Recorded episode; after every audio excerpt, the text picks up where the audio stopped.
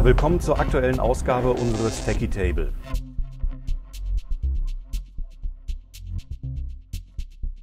Heute werfen wir mal einen Blick zurück, was so im Jahr 2020 so alles passiert ist und was das für Auswirkungen auf das Jahr 2021 haben wird. Dazu habe ich jetzt zwei Kollegen hier, einmal den Carsten und einmal die Nadine. Hallo ihr beiden. Hi. Hallo. Ja, äh, 2020 ist ja aus verschiedenen Gründen ein ziemlich spannendes Jahr gewesen.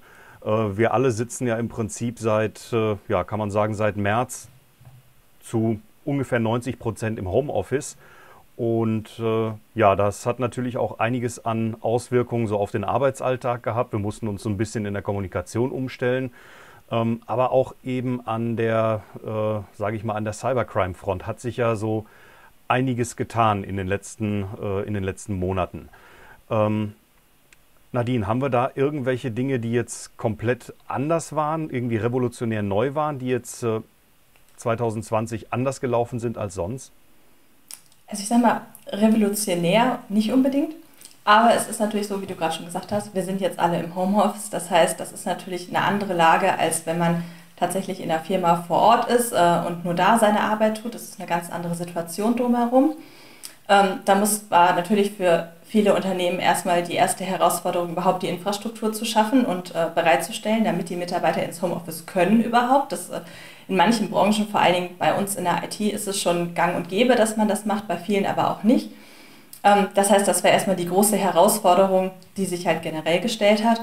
Und natürlich ist dann eben dieser Aspekt, okay, wir haben IT-Sicherheitskonzepte für unser Unternehmen an dem Standort, aber es mussten natürlich erstmal andere Konzepte geschaffen werden, für Homeoffice speziell und welche Bedrohungen sind da vielleicht, die eben ähm, ja, da ein spezieller Angriffsvektor sind. Was wir da eben generell haben, ähm, ist natürlich dass das aktuelle Thema, was uns eben das ganze Jahr 2020 begleitet hat, einfach auch ein Angriffsvektor darstellt, wenn es zum Beispiel auch um Phishing-Kampagnen geht.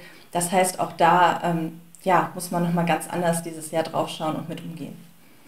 Okay, und hat, äh, was, ist so, was ist so dein Eindruck? Haben Betriebe daraus gelernt, sodass sie dann 2021 vielleicht äh, einige Sachen mit Hinblick auf, aufs Homeoffice anders machen oder vielleicht auch ausbauen? Oder ist das jetzt so, okay, es läuft jetzt erstmal und jetzt fassen wir das nicht mehr an?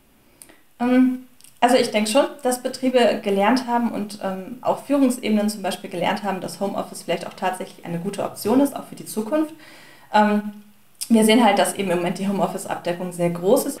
Wie sieht es denn generell aus? Äh, wir haben ja immer ganz viel an Informationen über aktuelle Schadsoftware. Ähm, auch jetzt in den, letzten, äh, in den letzten Monaten hat sich da natürlich eine ganze Menge getan. Ähm, Carsten, wie, wie sind äh, deine Beobachtungen an der Stelle? Hat sich im äh, Bereich der Schadsoftware irgendwie jetzt viel Neues getan in den letzten Monaten oder ist da auch eigentlich alles beim Alten?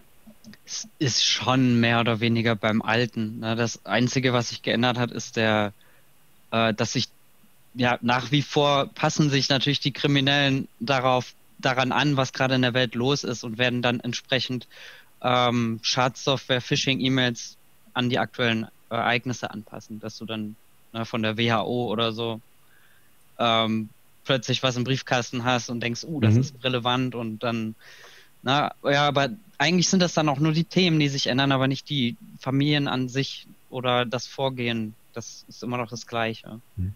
Also die Schadsoftware an sich ist, äh, ja, wie es äh, bei WDR 4 immer so schön hieß, schönes bleibt. Also da äh, macht man keine Experimente, äh, verlässt sich auf das, was funktioniert und äh, ja, ändert eigentlich nur das Thema auf das, was gerade vielleicht irgendwie relevant ist. Gibt es denn da irgendwie äh, Sachen jetzt so in, in letzter Zeit, die, die sich neu entwickelt haben und wo man sagen könnte, ja, das wird 2021 vielleicht noch weiter oder noch verstärkter auftreten?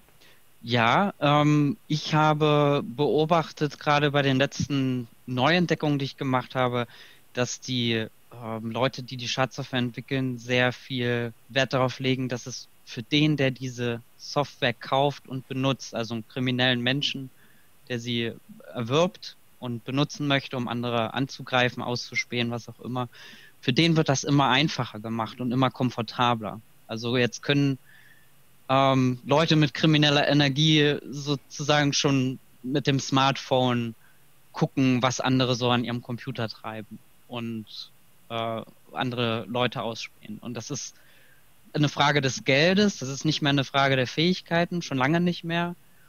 Ähm, und das ist ja erschreckend, ne? weil das, dieser ganze Markt, der wird dadurch größer noch. Also es ist definitiv einfacher, als es eigentlich sein sollte, was äh, ja, die, die Hemmschwelle oder die Einstiegsschwelle äh, tatsächlich auch deutlich, deutlich niedriger macht. Ja, und da ist ja auch äh, im, im Bereich der Schadsoftware selber, da ist ja auch teilweise richtig Entwicklungsarbeit drin. Wenn ich mir jetzt unseren, äh, unseren, Lieblings, äh, unseren Lieblingsschädling Emotet angucke, äh, als der das erste Mal aufgetaucht ist, sah der ja auch noch ein bisschen anders aus, als er das heute macht. Also da ist ja auch ja, Entwicklung durchaus äh, auch sichtbar. Ähm, und das ist eine Sache, die kostet natürlich auch für einen Schadsoftwareentwickler äh, eine ganze Menge an Geld und eine ganze Menge an Aufwand. Und äh, ja, Betriebe oder Firmen haben ja im Prinzip ja immer die gleiche, äh, die gleiche Herausforderung. Sie müssen irgendwie dafür sorgen, dass sie mit dem Geld, was sie haben, die Bedrohungsszenarien halt irgendwie äh, abdecken können, die für sie jetzt relevant sind. Ähm, wie, ist, äh, wie ist da äh, deine Einschätzung, äh, Nadine? Da, das ist ja immer traditionell so ein Problem gewesen, Budget für, für irgendwie für IT-Sicherheit zu bekommen. Hat sich da jetzt in den letzten Monaten was, was geändert? Und wenn ja, wie überträgt sich das dann auf 2021? Also ich denke schon, dass sich da was geändert hat, weil ja, vor Dingen, wir haben gerade Homeoffice angesprochen, das war einfach ein großer Faktor dieses Jahr. Und was ja vor allen Dingen im Moment bei den Kampagnen immer ein Faktor ist, sehr viele der Malware, die halt unterwegs ist, wird eben über Phishing-Mails verbreitet. Das ist einfach immer noch Phishing-Mails und äh, Social Engineering sind da immer noch die Faktoren Nummer eins irgendwo. Und ähm, da ist natürlich, hat sich dieses Jahr insofern geändert, dass wir halt durch die aktuelle Lage auch generell eine sehr angespannte Stimmung haben. Das heißt, wenn ich sowieso schon nervös bin, eine gewisse Grundnervosität da ist, einfach falle ich dann natürlich auch vielleicht nochmal viel einfacher auf so eine Phishing-Mail rein, weil ich halt gar nicht so lange nachdenke und wenn dann noch irgendwie mich die Mail unter Druck setzt oder so, womit die Angreifer ja gerne arbeiten in solchen Mails auch, von wegen, ja, es ist eine schnelle Aktion erfordert von äh, dem Opfer, mhm. dann klicke ich natürlich nochmal viel schneller. Das heißt, da hatte man auch einen Angriffsvektor, da der halt ein großes, eine große Rolle gespielt hat dieses Jahr und ich denke auch, dass die Firmen das gemerkt haben. Ähm, wird es denn da irgendwie neue oder andere Technologien äh, in Zukunft verstärkt im Einsatz geben, äh, mit denen man eben zum Beispiel den Abfluss von Daten oder von, äh, von Geld halt irgendwie verhindern kann? Oder sind wir halt im Moment auf das festgelegt, was wir haben und, äh, und mehr gibt es jetzt erstmal nicht? Also das würde ich nicht sagen. Also es ist ja so, ich meine, klar, die Angreifer entwickeln sich weiter, aber natürlich äh, entwickelt sich die, auch die IT-Sicherheitsbranche immer weiter und gerade in den letzten Jahren haben wir ja zum Beispiel auch den Einsatz von KI vermehrt gesehen, ähm, der halt in Antivirenprogrammen eingesetzt wird. Ähm, oder eben, dass man wirklich sich ja das Verhalten ähm, der Programme auf dem PC anschaut und danach entscheidet, ob etwas Malware ist oder nicht. Das heißt, da gibt es auf jeden Fall Möglichkeiten und die werden sich eben auch weiterentwickeln. Und ich denke schon auch, dass es bei dem Budget, dass die Unternehmen da vielleicht auch vor allen Dingen dieses Jahr gemerkt haben, dass sie da aufrüsten müssen und ich hoffe zumindest, dass es halt auch wirklich 2021 ein Trend sein wird, dass die Unternehmen da hinschauen und ähm, entsprechend da ja, sich verändern und da auch ihr Verhalten anpassen. Was ich mir aber vorstellen kann, ähm, was vielleicht mehr gemacht werden wird, dass nicht einfach nur blind äh, Massen-Malware verbreitet wird, sondern dass da auch vielleicht eine Art ähm, ich würde jetzt nicht sagen künstliche Intelligenz, aber ein bisschen was Intelligenteres eingebaut wird, was die Lösegelder beispielsweise auch dann automatisch anpassen kann. Mhm. Ähm, Massen-Malware kann man nun mal nicht, ne, wenn du was massenhaft verbreitest, kannst du nicht persönlich auf den Rechner gucken und schauen, was du jetzt machst, sondern. Ja, das ist ein Aufwand, den macht sich keiner. Du musst das automatisieren und kann mir vorstellen, nehmen wir zum Beispiel Ransomware, ähm, dass die dann schaut, welche Programme sind installiert, sind das teure Programme, ähm, hat, und, um dann einzuschätzen, ob die Person, die Privatperson dann äh, entsprechend Geld hat und vielleicht mhm. auch abhängig von dem Land, in dem das Ganze passiert. Wobei das sogar schon gemacht wurde. Ne? Es gab auch Ransomware, die schon Lösegeld abhängig gemacht hat von dem Land und der Sprache, die installiert sind. Ja, was ich mir auch noch vorstellen kann, was ich äh, technisch tun könnte, ist, dass ähm, die Kriminellen mehr auf Polyglot setzen. Ähm, den Begriff was, was ist das genau? Polyglot kennt man ja eigentlich für Leute, die mehrsprachlich äh, sind, ne, viele Sprachen sprechen. Ähm, Im Zusammenhang mit Dateien sind das einfach Dateien, die mehrere Formate gleichzeitig sind. Du kannst eine Datei nehmen und sie äh, zum Beispiel im PDF-Reader Adobe aufmachen, dann sieht er eine oder zeigt dir eine PDF. Dann kannst du es aber vielleicht gleichzeitig auch als Bild öffnen oder gleichzeitig auch als ähm, ähm, ZIP-Archiv auspacken. Okay, also ich habe eine Datei, die fünf unterschiedliche Sachen sein kann, oder? Richtig. Eine Datei, okay. die mehrere Dinge auf einmal ist. Je nachdem, welche Dateiendung man dann dranhängt, wird dann das eine oder das andere ähm, passieren und es hat dann auch unterschiedliche Inhalte. Jetzt kann man ah, das okay. genau, jetzt kann man das Ganze auch nutzen, wenn man kriminell ist und Malware baut, die das benutzt. Ähm, hatten wir tatsächlich auch schon gehabt dieses Jahr. Da gab es ähm, eine Malware, die hat ähm, eine signierte Microsoft-Datei genommen und dann eine, ein Java-Archiv, also .jar, äh, hinten ran gehangen und dann wurde die Datei von vielen Antivirenprogrammen als von Microsoft signiert und erkannt und nicht ähm, als bösartig erkannt, mhm. während ähm, die Malware hinten dran aber trotzdem sich ausführen konnte.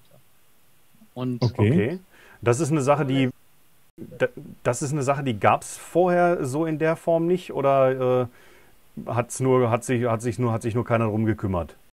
Also Polyglots gibt es schon sehr lange. Da kann man sich ähm, Beispiele angucken von einigen, die, sag mal, Wissenschaftlern, die dann aus Spaß so Sachen schon gemacht haben. Mhm. Aber dass das jetzt in die, in das Bewusstsein der Malware-Autoren kommt, das ist neu. Und das hat wahrscheinlich auch damit zu tun, dass es jetzt auch äh, YouTube-Videos gab zu dem Thema mhm. äh, von einem recht bekannten YouTuber und dann, wenn das im Bewusstsein von den Leuten drin ist und man sieht, das funktioniert, wenn die das auch mehr einsetzen. Also ab und zu mal sich äh, in Anführungsstrichen olle Kamellen anzugucken, kann für einen Malware-Autoren schon eine ganz spannende Sache sein, äh, aus der er oder sie dann auch, äh, ja, sage ich mal, neue Maschen für Schadsoftware irgendwo ableiten kann. Ist das denn eine Sache, die es vielleicht jetzt in Zukunft mehr geben wird oder ist das jetzt auch erstmal nur so eine, so eine Phase? Ich kann mir vorstellen, dass das mehr kommt. Ob es so wird, ist natürlich Kaffeesatzleserei, aber ich könnte es mir vorstellen weil es funktioniert einfach. Mhm. Was funktioniert, wird auch gemacht. Ja, das finde find ich ein wunderbares Stichwort. Was funktioniert, wird gemacht.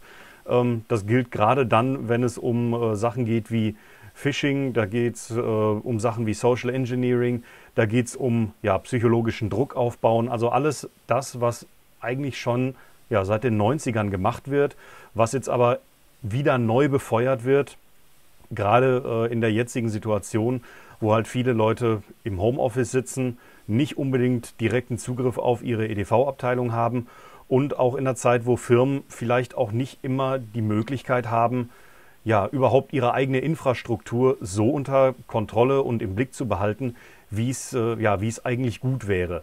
Ähm, wie, mein, wie, wie, siehst du das, Nadine? Gehen Firmen jetzt hin und äh, sagen, okay, wir brauchen jetzt mindestens äh, fünf Neueinstellungen im ersten Quartal 2021 oder ähm, ist das äh, eher so, okay, das war jetzt einmal eine Hauruck-Aktion, jetzt haben wir da was stehen und das läuft?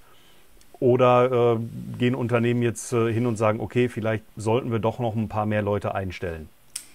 Ja, das ist, ist schwierig zu sagen. Ne? Also ich meine, der Wunsch wäre natürlich aus IT-Sicherheitssicht, dass die Unternehmen jetzt wirklich gemerkt haben, oh Mann, wir müssen was tun und dann zum Beispiel neue Leute einstellen. Oder es gibt ja auch die Möglichkeit, dass man sich da externe Dienstleister mit ins Boot holt. Also man muss ja auch gar nicht unbedingt alles selbst bei sich im Unternehmen ähm, veranlagen. Vor allen Dingen bei IT-Sicherheit ist es ja auch immer gut, sich wirklich an Experten zu wenden und nicht unbedingt selbst das Rad neu zu erfinden, wenn es ja schon gute Lösungen gibt. Ähm, mhm. Also die Hoffnung von unserer Seite aus, sage ich mal, wäre auf jeden Fall, dass die Leute da hingucken sollten und letztendlich, wenn man sich teilweise halt anguckt, welche Schäden da entstehen und wie oft halt solche Angriffe passieren, sollte es eben eigentlich auch wirklich im, Unter äh, im Interesse der Unternehmen sein, ähm, dass man da mehr Budget für einsetzt und da ein bisschen was in die Hand nimmt für 2021. Ähm, ja, aber ob es halt wirklich letztendlich so sein wird, ob, ob die Unternehmen das jetzt wirklich ähm, verinnerlicht haben dieses Jahr, ja, bleibt abzuwarten. Kann natürlich auch sein, genauso beim Homeoffice. Ich habe eben gesagt, es, es, sieht so aus, als würde sich der Trend fortsetzen, aber es kann natürlich auch sein, dass Mitte nächsten Jahres dann auf einmal kommt, okay, alles, alles beim Alten. Ne? Das ist halt so eine Entwicklung, das kann man halt nie so richtig einschätzen. Aber ich hoffe, dass da schon ein paar Takeaways waren dieses Jahr, die sich da auch fortführen werden. Also ich persönlich glaube nicht, dass das, äh, dass das Homeoffice jetzt äh, von heute auf morgen plötzlich weggehen wird, weil ich glaube, die Tür, die kriegen wir erstmal so schnell nicht zu. Ähm, und ich glaube, die brauchen wir auch gar nicht so schnell zu bekommen. Ähm, aber wenn es darum geht, eben mehr in IT-Sicherheit zu investieren, klar, es hat nicht jedes Unternehmen die Möglichkeit, äh, jemanden wie zum Beispiel äh, den Carsten anzustellen, der sich dann äh, eine Malware auch mal ganz gezielt angucken kann, weil die zwei oder dreimal im Jahr, wo das vielleicht irgendwie angebracht wäre, das lässt sich natürlich wirtschaftlich nur schwer vereinbaren. Das äh, sehe ich schon ein. Aber ähm, deine äh, Einschätzung, Nadine, wenn ich das jetzt richtig verstehe, ist, dass Firmen zum einen sich überlegen, ob sie vielleicht auch mehr Leute einstellen oder ob sie speziell einzelne Aspekte wie zum Beispiel IT-Sicherheit dann auch äh, mal an einen Dienstleister geben, der da was von versteht, richtig? Genau, also ich denke mal, das, also das ist auf jeden Fall meine Erwartungshaltung, weil ich denke vor allem, wir haben halt viele Firmen, die sich damit beschäftigen und auch da in der Antivirenbranche ändert sich ja auch so ein bisschen das Bild, dass man halt immer mehr zum Dienstleister hingeht und nicht nur noch einfach Antivirensoftware verkauft und dann zum Beispiel auch, wenn tatsächlich was passiert, jemanden hat, den man anrufen kann und sagen kann, hey, wir müssen hier Schadensbegrenzung machen, ist natürlich der Worst Case, weil eigentlich hätte man gerne, dass es erst gar nicht so weit kommt. Aber das ist eben die Möglichkeit. Es gibt die Möglichkeit, externe Schulungen für Mitarbeiter anzufragen, um dann eben zum Beispiel Software Engineering vorzubeugen. Und ich denke, das sind einfach sehr gute Möglichkeiten, die sich auch mit einem IT-Budget gut vereinbaren lassen. Und ich denke mal, der Kosten-Nutzen-Faktor ist da auf jeden Fall gegeben. Mhm. Also da auch eindeutig der Trend dazu, mehr externe Dienstleister einzusetzen und da auch, ähm, ja, sage ich mal, Spezialbereiche wirklich gezielt zu suchen, die dann äh, extern betreut werden, weil Firmen intern das Know-how überhaupt nicht haben und es wirtschaftlich auch nicht verantworten können, halt ganz spezielles Know-how an der Stelle aufzubauen bzw. einzukaufen. Ähm, wenn, ich das jetzt, äh, wenn ich das jetzt so richtig sehe, ähm, dann haben wir da auch schon wieder eine ganze Menge an Prognosen daraus ableiten können für das Jahr 2021. Sprich, auf Angreiferseite werden sich immer wieder mal neue Trends irgendwo ähm, entwickeln, die äh, ja vielleicht auch aus uralten Ansätzen irgendwo gewonnen worden sind. Das ist auch keine Entwicklung, die jetzt bahnbrechend neu ist. Das hat es in der Vergangenheit auch schon gegeben.